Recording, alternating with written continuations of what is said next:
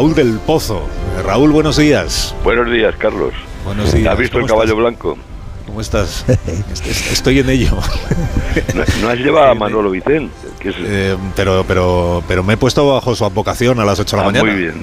Manolo Vicente que además, eh, bueno, luego, luego lo contaremos, que además también tiene relación con una de las exposiciones del actual aquí en el museo. bueno, que cuando tú quieras que empiece Viva el Vino, Raúl. Mucho tiempo en lo que ahora se llama el barrio de las letras, por donde pasearon Tirso, Lope, Quevedo y Cervantes. Cervantes está enterrado en el convento de las Trinitarias Descalzas, en esa zona. Se le vio unos días antes de morir caminando por la calle Huertas, donde vivió en el número 18 y también en la de León, esquina Francos, donde murió. En el número 73 estaba el diario Pueblo, con un ascensor que era una noria que lanzaba reporteros a tocar el cielo con las manos. Allí aprendí este oficio con una pandilla de corsarios, lo peor de cada casa, que se mataban por aparecer en la primera página. La divisa de pueblo eran las exclusivas y los pisotones. Ha escrito la historia de aquellos protagonistas del oficio más bello del mundo, Jesús Úbeda, que dará mucho que hablar por su talento literario. Ha escrito un gran libro.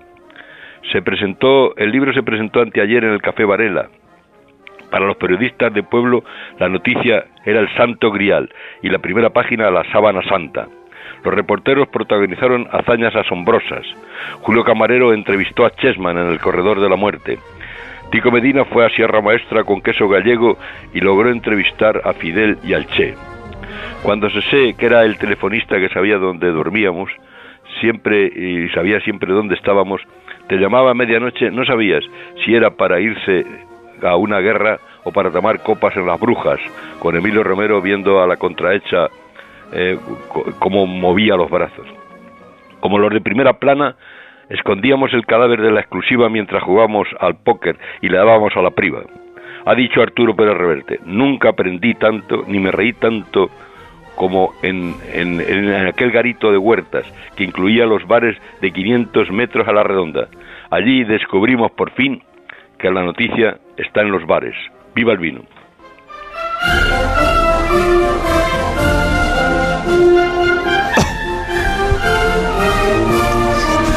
Te deseo que tengas un fin de semana estupendo, Raúl. Y a ti te lo deseo también. Gracias. ¿Vas a colgar ahora el teléfono? Como, dime cómo lo hago. Que se note hoy con, fuerza. Bueno, pero no quiero romperlo. Bueno, si lo rompes, los oyentes te envían otro, no te preocupes. Pues igual hay que enviarle otro, sí.